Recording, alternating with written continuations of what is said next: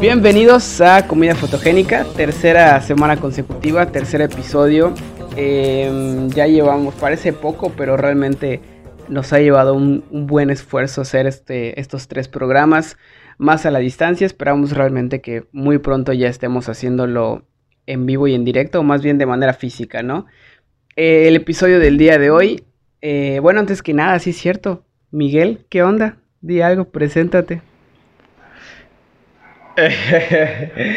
pues aquí llegué, esto de estoy, llegamos a este tercer programa. Eh, vamos bien, vamos bien, se siente una buena energía con, con los temas, siento que va, va funcionando, que esto eh, va agarrando forma, ¿no? Vaya, el, podcast uno lo empieza y no sabe exactamente forma de qué va a tener.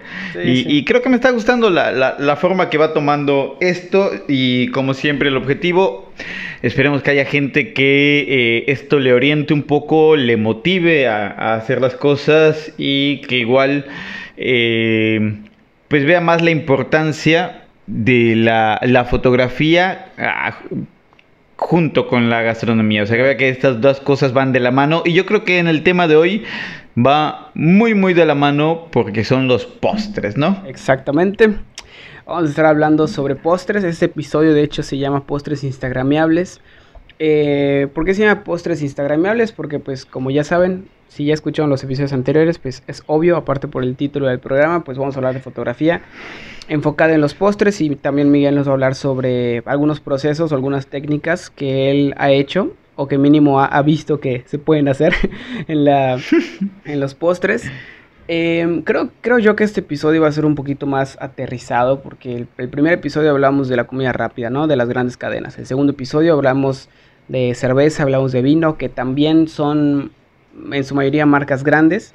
Y ahora con los postres entonces, eh, creo que va un poco más dirigido hacia emprendedores, hacia un, una chava, un chavo que están en su cocina. Wow, que, que cómo ha salido gente que vende postres en esta cuarentena. sobre todo Todos, eh, me incluyo, todos le hemos eh, metido y ahora sí cae de todos los sabores, colores, calidades y, y precios, obviamente. O sea, ya, ya ahí esto explotó de manera esto de impresionante porque hasta el que no sabías que le gustaba la cocina ya te está vendiendo cosas. Entonces, eh, yo creo que es muy padre, es, muy bonito y al menos mi Instagram se ha llenado eh, de postres y, ahí sí que las fotos, hay algunos que les, les meten más el pie del que les, les ayudan, ¿no? O sea... Sí, y de hecho Ahí un poquito de tips yo creo que les vendría bien. Sí, de hecho, por eso igual decía que es un capítulo un poco más aterrizado, más dirigido para emprendedores, porque, bueno, a mí el tip, por así decirlo, con el que me gustaría iniciar, es que realmente, pues en tus manos tienes la, cámara eh, con la que hoy en día puedes hacer mil cosas, que es tu teléfono. Ahorita ya ni siquiera importa la, la marca prácticamente, ¿no? O sea, creo que la gran mayoría de los smartphones un, tienen una muy buena cámara e incluso si no estás conforme con la cámara de tu teléfono, en Amazon creo que por menos de 800 pesos te venden unos lentes que son para, para, celular, porque existen los lentes que así como hay para cámaras profesionales, hay para celulares. Entonces yo creo que en ese sentido no hay limitantes, ¿no? O sea, con tu teléfono puedes hacer muy buenas cosas. Em, lo que nos lleva al segundo tip, que es más que nada que te pongas junto a una ventana. Creo que esa es una, una regla de oro que hasta hasta a ti te la, he comentado. Todos en nuestra casa tenemos una ventana grande, tenemos una ventana este, en donde entra muy bien la luz. Y si nos ponemos junto a ella vamos a obtener una iluminación natural muy bonita, que crea muy bonitas luces, obviamente muy bonitas sombras y que va muy bien con prácticamente cualquier foto. Únicamente hay que tener cuidado porque a veces esta luz no es la misma luz a las 3 de la tarde que a las 6 de la tarde, ¿no? A las 3 de la tarde la luz es muy dura, está muy fuerte, te quema. A las 6 de la tarde ya está más tenue. E incluso, supongamos que no tienes tiempo para hacer la sesión a las 6 de la tarde y la tienes que hacer entre 1 y 3 de la tarde, lo que puedes hacer es filtrarla. Como la filtras, así como tú filtras el agua, se puede filtrar la luz. Y lo que haces es simplemente poner algo entre la fuente de luz y tu objeto para que la luz le llegue más suavecita, ¿no? Muy básico, lo podemos hacer con una sábana blanca. Una tela. Una, sala, una sábana blanca, una tela blanca, este, una hoja de papel blanca también. Tiene que ser blanco, ¿no? Porque si no vas a cambiar el color. Pero con una hoja, una sabanita, ya filtras muy bien la luz y queda muy bien. Eh, Miguel, dinos un tip, si tienes por allá algún apuntado, algún tip básico que tú dirías así, si no lo haces, ya valiste madre en los postres. Esto de hay cosas muy chistosas para mí que, que veo, a de cuenta, eh, está la luz de la cocina que viene de arriba y la persona pone su celular arriba del postre. eh, entonces en, en la foto se ve la sombra de, de la persona tratando de, tomando, Sí. de, de tomarle una foto al, al postre. Entonces, eh, o sea, es chistoso, es cagado, no, no le quita esto de eh, autenticidad a la imagen que estás subiendo, pero le, le restas al postre, ¿no? O sea, entender que lo que quieres que brille es el, el postre, que se vea claro, que haya luz. Y sí, definitivamente luz esto de natural. Por más eh, foco poderoso que compres y super wow, la luz eh, de, de natural no, Sí. No sé, tiene algo único, cómo se esparce a través del, del- del objeto. La verdad es que no, al menos yo no lo he conseguido con, con foco. Ni, ni cercano, es, es, es único. Y, y lo de la hora igual, a mí me ha tocado de cuenta los panes, los croissants que, que hago. Las mejores fotos han sido cuando los tomamos por ahí de las siete y media, 8 de la mañana. Eh, Sí, se, por- se por ven la increíbles. Y yo creo que así como estamos hablando de que te puedes ahorrar una lana de no tener una cámara profesional y hacerlo con tu teléfono, también en el medio, pues ahora sí ya gastronómico, hay muchas maneras en las que no necesitas el gran equipo para hacerlo, ¿no? Desde los básicos como el cheesecake, hace poco yo probé, ayer justamente probé un pan que se llama tarta de Santiago, que es una tarta que está hecha, lo único que tiene es almendra y huevo. El, el pan es caro de hacer porque lleva almendra. Sin embargo, no usas, no usas batidora. Todo es con globito, porque así es la técnica.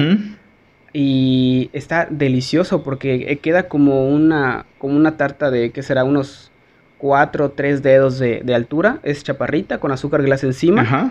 se hace muy rápido realmente, creo que se hace en cuestión de, ¿qué será? Una hora. Y el pan es delicioso, o sea, sabe, sa- se siente la almendra, finalmente sabe como un mazapán.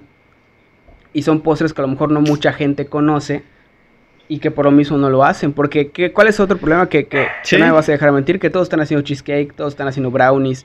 No sé, tú por ejemplo, Sí. ¿tú qué le recomendarías a un emprendedor que está haciendo postres para a lo mejor darle un toque especial a, a un postre que puede ser común?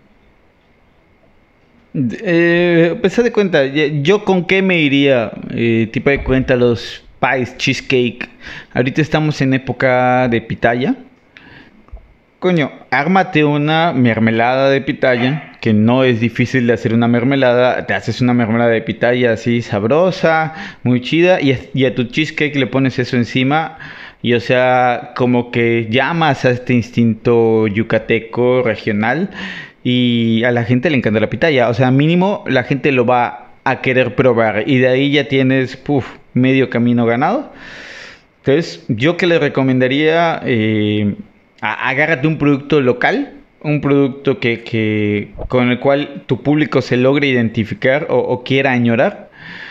Y, y eso incluíselo a tu receta clásica. De ahí yo creo que pueden salir cosas eh, interesantes. Sí, es como el brownie con queso de bola que ha estado saliendo mucho. Hay muchos postres ahorita que tienen un chingo de queso de bola, ¿no? Pero yo creo que ahorita el hecho de que hayan salido tantos negocios de postres, sobre todo durante la cuarentena, yo creo que más del 50% de esos no van a estar cuando termine la cuarentena. ¿Por qué? Porque muchos están Mm. haciendo lo mismo. O sea, volvemos a lo que estábamos platicando. Muchos están haciendo el cheesecake, los brownies, este, mm, ¿qué otro están haciendo?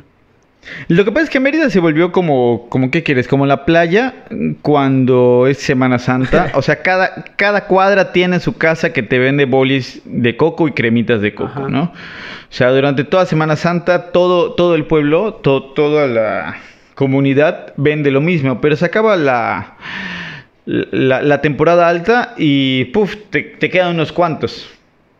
Yo creo que lo mismo en cuarentena, en cada, cada colonia tenía tres distribuidores de cupcakes, tres de cheesecake, esto de cinco de pasteles de tamaño más pequeño, unos, no sé, de, de todo había. Y cuando termine la cuarentena yo creo que eh, van a quedar menos y va a ser una carrera de resistencia porque pues bueno, viene a lo mejor la parte más eh, complicada que es hacer que tu producto sea especial y que sean consumidores recurrentes, porque mucho en esta época tuvimos consumidores de, de vamos a apoyar a la gente, vamos a comprarle, vamos a probarle, vamos a esto, y, y, hemos ido comprando diferentes, y la cosa es cuando tú dices, bueno, ¿y con cuál quiero regresar?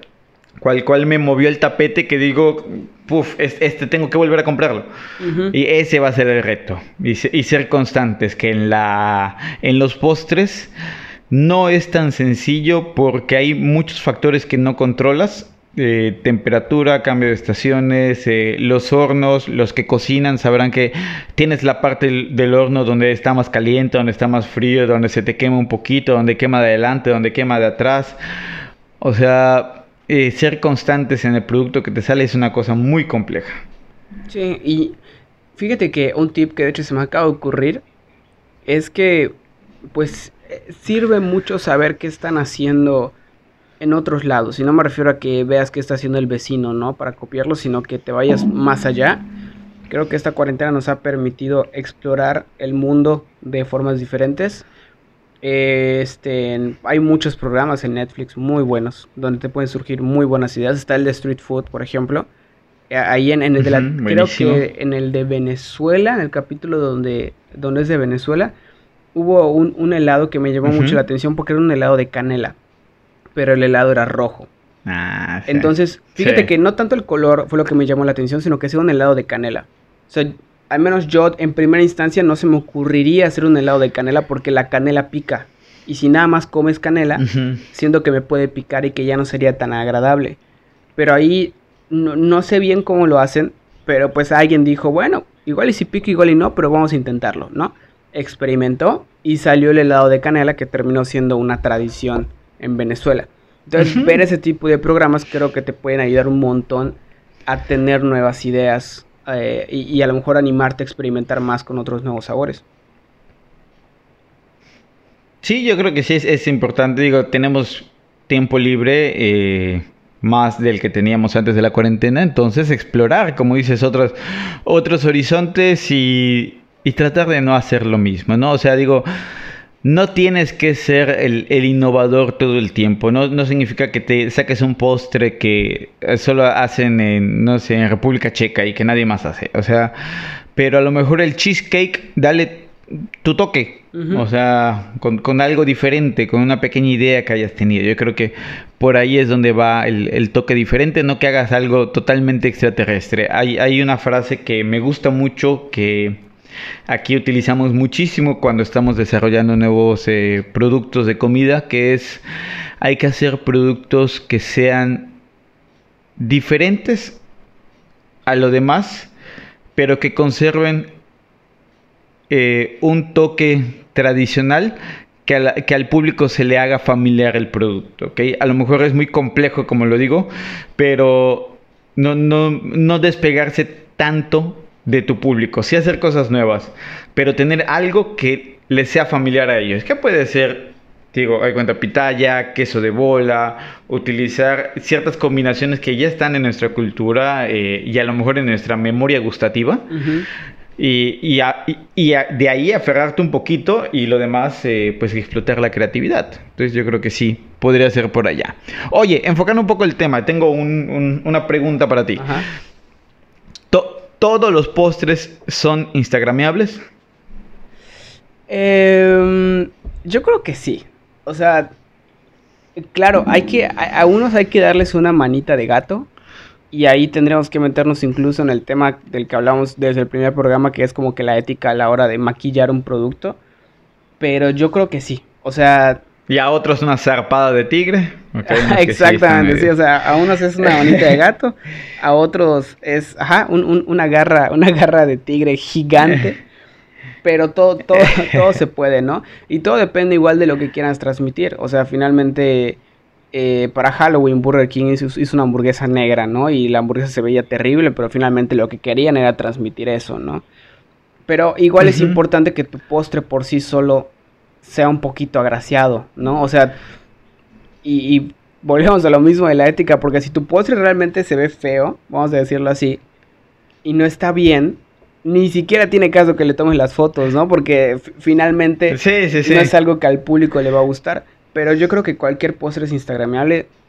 Eh, y la palabra instagramable es muy importante porque con todo lo de las redes sociales, cada vez que haces un negocio, independientemente si es comida o no, tienes que ver que sea instagramable porque la gente lo tiene que compartir para que te tenga que conocer, ¿no?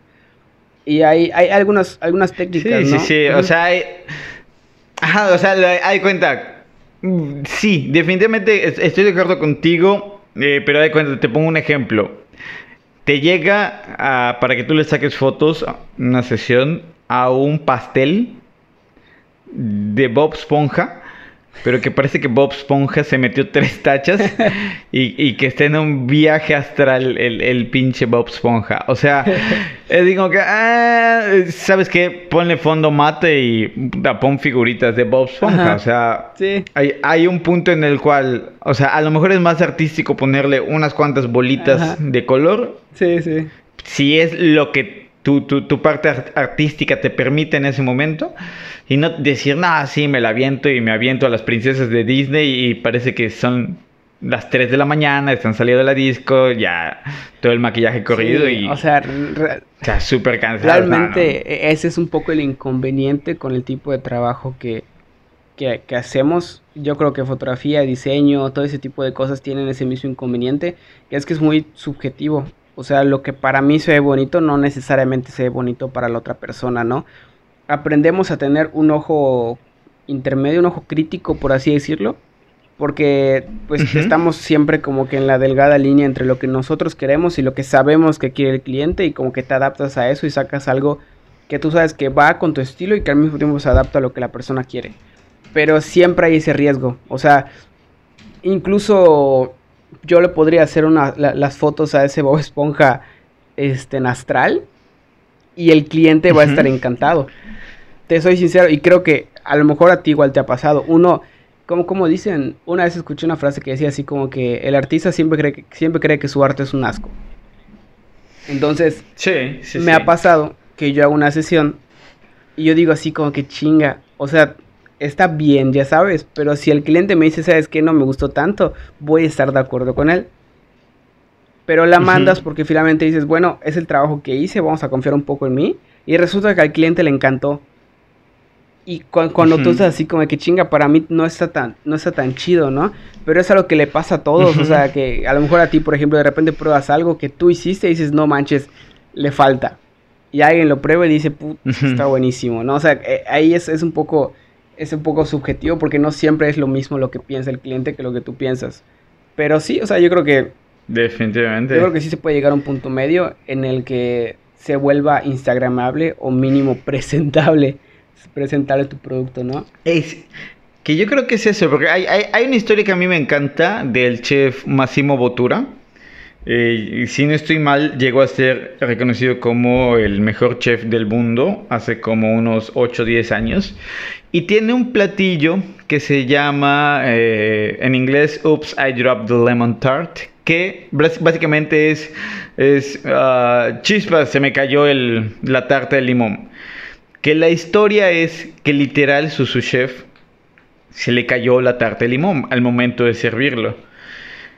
Y en vez de decir, has arruinado el plato, e, este, este chef agarra y dice, espérate, aquí, aquí, hay algo.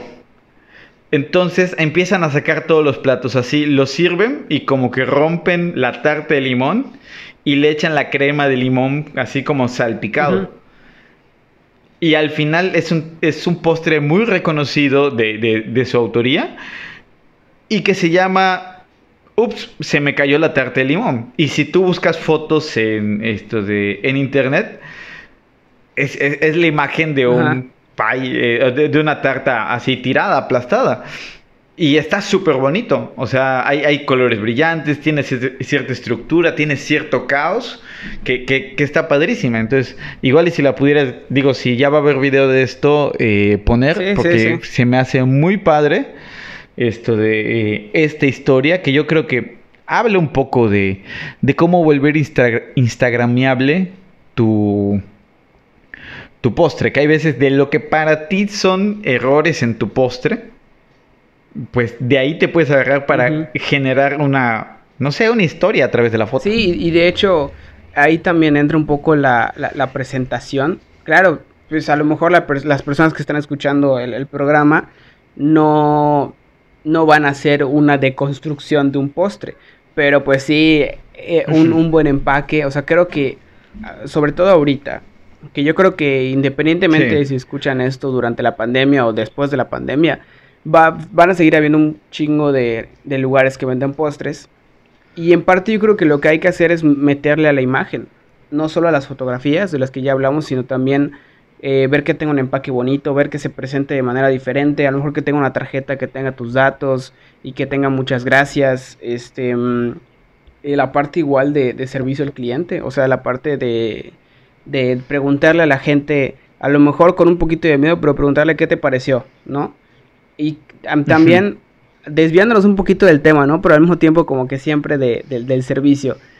Eh, hay veces que yo creo que es mejor preguntarle opinión a la gente que no es tan cercana a ti, ¿no? Y si es cercana a ti, en que tú sepas que es crítico, porque finalmente tus papás te van a decir que está delicioso tu postre. Pero pues véndeselo a un cliente real y pregúntale qué, qué opina, ¿no? O sea, hay que enfrentarse igual a ese tipo de, de situaciones. Sí, sí, sí, porque bueno, mm, a lo mejor no todos, pero no sé si es un toque de inseguridad o un toque de pasión lo que te inclina a, pero nunca te gustan tus primeras pruebas. O sea, lo primero que haces no, te gusta. Eh, en el momento que tú te empiezas a sentir ligeramente eh, cómodo o, o, que sientes que lo que hiciste no fue un total desastre, que cuando te apasiona más o menos así se siente cuando te sale bien. Eh, darlo a probar. O sea, definitivamente, aunque te da, te da miedo porque la crítica puede ser dura, pero es llevarlo con gente fuera de, tu familia, fuera eh, de un círculo cercano que a lo mejor quiera hacerte sentir bien. Eh, más que otra cosa, o sea, o amigos que sean sinceros que digan, la neta no me gustó, o la neta sí está rico, pero puf, está mejor este. O sea, gente que te pueda decir las cosas, yo creo que es muy importante en esta parte de, los postres. Sobre todo los postres que hay tanta variedad. Sí, y, y aún hay algo en lo que creo que no hemos, este, no, hemos aterrizado tanto, que es la parte de que hay que ser muy meticulosos con los postres. O sea, eh, yo, según yo, tú tienes incluso una libreta donde vas apuntando así como que prueba 1, tanta temperatura, pasó esto, prueba 2, tanta temperatura, pasó esto. ¿Por qué? Porque eh, en los, o sea, pasa en la comida en general, pero en los postres más, que tú dices, coño, seguí la receta y no tiene la consistencia, ¿no? O sea, ¿qué, qué, hice mal? Y ahí lo único que puedes hacer es repetirlo y apuntar y pues ya, y después de hacerlo cinco veces ver cuál de todas las cinco te quedó mejor y qué hiciste bien y qué hiciste mal, ¿no? Pero para eso sí es, lleva mucho tiempo y es mucha meticulosidad. Sí, y, mucho dinero. Porque la, repostería es cara. O sea, sí, sí, sí, te lleva una buena lanita y es práctica, práctica, práctica, práctica. Pero aquí es donde yo, esto de... Yo digo, en esta parte de Instagram, de los postres, compártelo. O sea, comparte tu proceso, comparte que fallaste, comparte que no, no es fácil. Esto de no es fácil decir, jeje, hola, mírenme, la, la, la, acabo de cagar. O sea, no es fácil, pero compártelo, porque parte de Instagram es compartir tu, tu historia. y, yo creo que a la gente le gusta ver el proceso, cómo empezaron los primeros postres y después cómo fue evolucionando a, lo que ahora vas a vender, ¿no? Que es una, una, cuestión un poquito más refinada, más preparada, más detallada. Yo creo que compartir todo ese proceso es, eh, hace que cuando tú subas la foto, todo el mundo se que, ah, o sea, sí, sí, sí es un proceso que doy fe que él lo hizo y doy fe de que esto de, puff, se, se, ve súper antojable. Sí, y, y, de hecho, otro, otro consejo que yo iba a dar es que sigas muchas cuentas de, de lo que tú estás haciendo, en este caso los postres, ¿no? ¿Por qué? Porque te va a servir mucho también para entrenar tu ojo. A mí me, me sirve muchísimo que cuando, has, cuando estoy haciendo alguna sesión de fotos, tener a la mano un, vamos a ponerle un collage, ¿no? Es un, un collage con un montón de, de, ángulos, de texturas, de colores que a mí me gustaron y que quiero ver de qué manera adaptarlas a lo que tengo en ese momento o, a la, al objeto que estoy fotografiando. Y por eso igual los invito a que lo hagan. O sea, tener una cuenta Pinterest funciona muchísimo para ese tipo de cosas. Instagram también, no sé, creo que no muchos lo saben. Según yo, muchos lo sabían, pero parece que no. Eh, Instagram cumple igual la misma función que Pinterest. Tú puedes hacer tableros en Instagram e irlos guardando como si fuera Pinterest.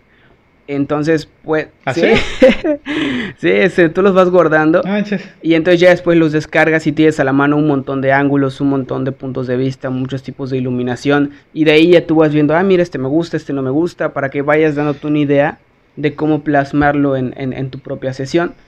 Y también un dato, este, volviendo a la parte de la presentación de los productos, vi en internet que hay una, una panadería que le llaman Panadería Boutique, que está en Toronto Ajá. Que igual voy a poner las imágenes acá porque la neta es que está, está, muy cabrón cómo presentan el producto porque parece incluso como una joyería. O sea, eh, ¿Cómo, se llama? ¿Otra vez? Vamos a buscarla. Se llama, a ver, es que no tengo el nombre, puse panadería. Bueno, ahorita, te lo digo, lo, debo tener por acá. Pero bueno, en lo, que lo busco te, te, voy contando. Este, esa panadería entonces, entras y parece que es como una joyería. Porque incluso los panes están en una pues, ajá, e, en como vitrina. como en una vitrina que tiene su lucecita, que tiene la madera así toda, este, toda nice. El negocio se llama Forno Cultura. F-O-R-N-O Cultura. Sí, forno de, de, horno. Ajá, con F. Forno Cultura. Y entonces, ahorita que entres vas a ver. A mí la neta me recuerda como una joyería porque la madera se ve muy como nice, los vidrios también, las luces. Sí. Sí, tan preciosas las fotos, ¿no? Así. Sí, y, probablemente el pan no tenga nada de especial, pero solamente el hecho de que estén en un lugar así hace que tú pagues el doble de lo que, de lo que pagarías en la panadería de la esquina, ¿no? Voy a poner las imágenes también aquí en, en la parte del video del podcast. Y si no, pues si lo están escuchando ya saben cómo buscarlo. F-O-R-N-O Cultura. Em, también, de hecho, aprovechando, les recomiendo mucho esta página que se llama Monopolitan. No nos están pagando desafortunadamente, pero aún así la recomiendo. The Monopolitan es una página web donde tú puedes ver un montón de cosas, incluyendo de gastronomía. Hay muchas ideas muy padres que les pueden servir. Y hasta ya la promoción no pagada. Oye, eh, haz de cuenta, ahorita salieron dos tendencias en la pandemia, o al menos creo que como sigo a muchos nutriólogos, yo noté dos tendencias. El postre grotesco y el postre saludable. ¿Ok? Y haz de cuenta, la parte de fotografía. ¿Cómo hago que unas chokis? Porque bueno, la, la fórmula de chokis, hasta donde yo entiendo, es sencilla. Pon un río de chocolate atrás pon esto de así chocolate cayendo, un chocolate líquido cayendo y ahí nada la choquis y vale, estoy dentro. Ahora, si te digo, esta choquis es saludable, ¿cómo iría la foto? O sea, ¿cómo yo represento que mi galleta de chispas de chocolate es saludable? Ok. Este, creo que serían dos cosas. Una sería el color y otra la contextualización, vamos a llamarle.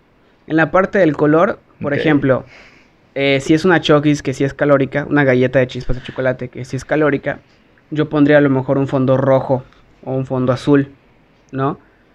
Pero si es una galleta que no lo es, así como ocurre en la publicidad, pongo un fondo azul cielo, un fondo verde bajito, ¿no? Algo que, que, no sea tan agresivo como un rojo, que no me dé hambre como un rojo, sino que me, me inspire, o sea, ese azul cielo y ese verde también bajito, te dan esa idea como de, de, que algo es ligero, de que de saludable, de vida, todo ese tipo de cosas, ¿no?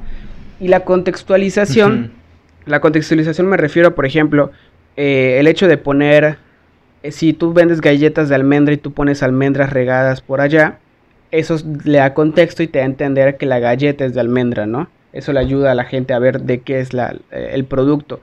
Y en este caso, podríamos poner a lo mejor si la galleta está hecha con, un ingrediente que es natural, no sé, ¿qué ingrediente sigue una galleta fit? Mm. No sé, esto de dátiles en vez de azúcar. Ajá, exactamente. Entonces pones los dátiles alrededor. E incluso si quieres que sea todavía más agresivo y mucho más claro el mensaje de que es fit, yo buscaría igual una cinta, este, una cinta métrica chiquita de un color el mismo del fondo y lo pondría también a un ladito. Porque pues si tú tienes un color azul bajo y aparte una cinta métrica ahí, pues es obvio que es algo como de bajar de peso, ¿no? O, algo por el estilo. Este... O sea, la caja de fitness, el cereal, la acabas de describir. Exactamente, sí. Lo único que tiene es una, es una silueta, una cinta métrica y un color azul bajito, básicamente, y es fitness sí, o sea, normal. Esa es una manera. Realmente hay, hay, hay muchas. Por ejemplo, otra que se me está ocurriendo, que no, no sé bien cómo describirla, pero es que la foto a lo mejor, eh, igual ahí entraría la parte de contar una historia.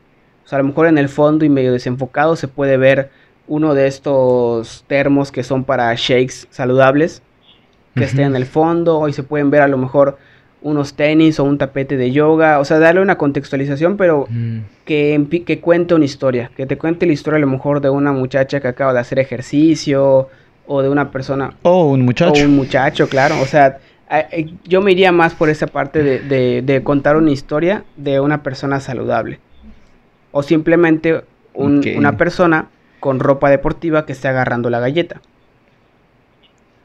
Sí, por allá me iría Ok, ok. Sí, porque fíjate que yo creo que ese ha sido un poco el. Esto de. El, problema o, el.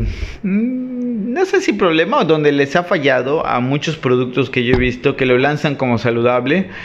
Eh, y ya de cuenta es un brownie que se presenta como saludable.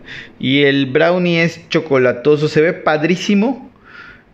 Pero es un fondo blanco, ¿sabes? Eh, y así como que no, o sea, sí, sí está padrísimo el, producto y, se ve chocolatoso, o sea, no, no siento que le haya restado el hecho de que sea saludable, pero el resto de la foto no me dice que es saludable, ya sabes, no, no me exime de pecado, porque bueno, para mí hay, hay, este punto con los productos saludables, que muchos de ellos no son saludables, pero en otro capítulo hablaremos más de eso.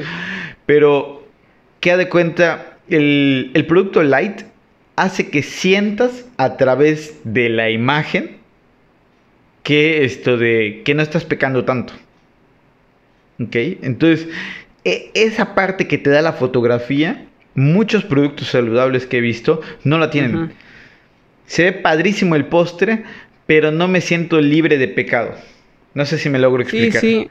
Sí, es que, por ejemplo, sí, sí me ha pasado que de repente como que te ponen el video de una galleta abriéndose y como cae el chocolate y abajo dice dulzado con stevia y tú no mames. o sea, como que sí, seguramente sabe muy similar, ¿no? Y ahorita que menciona esto de cómo abren la galleta, yéndonos del otro lado, del si tú vendes algo más tirando a lo grotesco, yo creo que sirve mucho mostrar la textura, mostrar lo que tiene adentro. O sea, si es un sándwich este, haz una foto donde abras el sándwich, en el caso de los postres también, si es un brownie que adentro tiene Nutella, ábrelo para que la gente vea que adentro tiene Nutella y cuánta Nutella tiene, ¿no? Pero en el caso de los saludables sí, sí es un, sí es un poco más complicado, porque a lo mejor el gusto, o sea, el sentido del gusto, si tú lo pruebas, va a decir, ah, qué rico, ¿no? Pero tienes que hacer que la mente entienda que es algo, como tú dices, que está, que, que está libre de pecado. Sí, sí, sí, yo creo que ahí, ahí ha faltado y, ojalá que haya eh, chavos, chavas, señoras y señoras que estén escuchando esto y, que les sirva de, idea. Digo, esto es una forma de ver lo que están haciendo esto de, estos eh, emprendedores Digo, están haciendo muchísimas cosas bien. Yo nada más pongo el punto sobre eso porque para, desde mi punto de vista, siento que es una parte importante que les falta un poquito para, para tocarlo, ¿sabes? Sí. Y, y les traería muchas cosas buenas. Yo creo que para ir eh, cerrando este episodio, vamos a resumir un poquito las cosas. Creo que este fue un episodio como de tips o de puntos de vista respecto a los emprendedores de la repostería. En mi caso, yo lo resumiría como, este, uno, utiliza tu teléfono, realmente todo lo, lo puedes lograr algo muy padre con una buena iluminación, entonces no tengas miedo de usar tu teléfono. Eh, dos, pues checa la iluminación, ponte junto a una ventana y utiliza una sábana o, alguna tela delgadita para filtrar la luz. Y eh, este, sigue muchas cuentas, o sea, sigue muchas cuentas de Insta que te usen sus fotos guárdalas y obsérvalas, alimenta tu vista con ese tipo de cosas, haz tus collages para que tú veas este, más o menos qué es lo que quieres lograr e intenta imitarlo a partir de eso. En tu caso, Miguel, ¿qué, ¿cómo resumirías los tips para hacer un buen postre? Eh, antes de eso, nomás, esto, perdón si se alarga un poquito, pero hay, hay, hay ahí un, esto de una anécdota que recuerdo de las primeras veces que tomabas fotos eh, para una, receta que hicimos. Que no sé si te acuerdas, eran, eran unas paletas de fruta, creo que hechas con yogurt. Ajá. Eh, y el, el, reto estaba en que estaban en su molde. Ajá. El molde este de, de, de, paletitas de fruta. Que tenías que pasarlas por agua, o sea, tirarle un poquito de agua al plástico para que se despegue. Y después era alzarlas en ese momento y se estaba derritiendo esa madre. Y era tomarle la foto y esa vez eh, a lo mejor era como mediodía, 11 de la mañana, que lo estábamos esto de tomando la foto. Ajá. Y, aquí la pregunta es, bueno, después de eso, que, que salen muy bien las fotos, pero la verdad es que nos costó bastante trabajo eh, tomarlas. ¿Qué le dirías a alguien que vende paletas, que vende helados? ¿Cómo, cómo solventar esa parte? Ok, qué bueno que lo mencionas, la verdad no se me había ocurrido y es un, es un muy buen punto. Ok, eh, vamos a empezar con, con los, bueno, cosas frías en general, un poquito más enfocado a los helados. Em, siempre hay cosas que te pueden ayudar a, sustituir el helado. Si tú, por ejemplo, vendes un helado de vainilla, vamos a poner, el helado de vainilla se puede recrear muy bien con puré de papa. El puré de papa tiene un color medio amarillo, entre amarillo y blanco.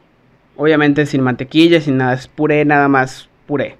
Eh, y pues también necesitarías tu cuchara para que parezca siempre helado, ¿no? Y lo pones en el fondo del vaso en caso que sea transparente, ese ya no se derrite. Y ahora lo único que vas a hacer es tratar de mantener la bola inicial de arriba, este, la principal más bien, que se puede mantener fría de la misma manera como, mantienes, como mantendrías frío unas paletas, por ejemplo. Que hace poco lo aprendí. Agarras hielo y lo pones en un colador eh, de metal. O sea, tiene que ser duro el colador. Y entonces cuando mueves el colador cae como si fuera nievecita. Entonces lo que tienes que hacer es que a cada rato le estás echando eso. Porque se, se queda escarchado el producto y esos microhielitos son los que lo van manteniendo frío. Pero este es, un super tip porque tú puedes tener ahí tu producto. Obviamente no te va a durar tanto porque sigue siendo helado, sigue siendo una paleta. Lo, ideal, lo ideal es tratar de reemplazar esos, esos, esos productos, ¿no? Para que no, para que no tengas límite de tiempo. Pero pues la mayoría de la gente que escucha esto, supongo que solamente va a tener su producto para hacerlo. A lo mucho va a poder hacerlo el puré de papa. Entonces una técnica que te va a dar un, un tiempito más para que hagas la foto es eso. Pones el hielo en un colador y lo vas colando como si fuera harina o, algo por el estilo. Entonces cae el hielo en, como si fuera nieve muy finito y eso lo va manteniendo. Es como si estuviera casi, casi como si estuviera en el congelador. Porque pues vas tirando frío, frío, frío. Entonces en lo que te colocas, en lo que te acomodas bien para tomar la foto, le dices a alguien que te ayude haciendo eso del hielo arriba para que vayan cayendo estas escrachitas y se mantenga bien en lo que te acomodas para tomar la foto. Bien, bien, bien. Sí, eso sí, definitivamente es un, es un buen tip. Y como la, síntesis de eh, todo esto, pues básicamente sería, eh, para mí, comparte el proceso, eh, practica, mm, los postres y en la parte digamos más, más gastronómica entiende el proceso. Yo creo que esta, es, esta parte es fundamental para que tú puedas decir eh, para que tú sepas hacer una variación que sea única. Y es entender el proceso, entender por qué el, el chocoflan termina siendo un chocoflan, por qué no se combina. Ya sabes por qué esto de si usamos hashtag Chocoflan, ¿crees que lo...? sí, igual, yo, igual pensé en esa persona con el que dice Chocoflan. no, no, no, Chocoflan del postre, sí, sí, sí. No, no, no, con, con Apret, no, este es un pequeño podcast, estamos avanzando poco a poco. Estamos hablando del postre, pero hay cuenta entender por qué un Chocoflan termina siendo así. No lo haces primero eh, una parte y luego encima cueces otro, lo cueces todo junto.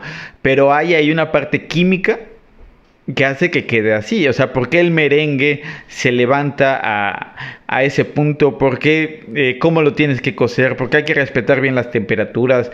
Todo esto, entiéndelo y de ahí vas a poder hacer las variaciones que quieras y crear nuevas recetas que puedas duplicar esto de muy, muy fácil. Entonces, entender el proceso. Yo creo que me quedaría con esa parte de los postres. Ok, eh, me parece perfecto. Creo que este fue un episodio bastante enriquecedor este, en, muchos sentidos. Em, yo creo que ya dije todo lo que tenía que decir. ¿Tienes algo más que aportar? Cerramos aquí. Yo, yo creo que sí, nos veríamos entonces la siguiente semana con algún tema que eh, tendremos súper preparado, igual que este, con muchos apuntes y mucha información. Entonces yo creo que sí. Con todo el equipo de producción que trabaja arduamente para poder traerles este programa. Gracias a, la cámara que está aquí. Gracias al chico que hace los guiones. Ah, pues bueno, eh, nos vemos la siguiente semana, amigos. Eh, cuídense, lávense las manos. Si seguimos vivos, nos vemos por acá eh, la siguiente semana. Y pues ya, hasta luego.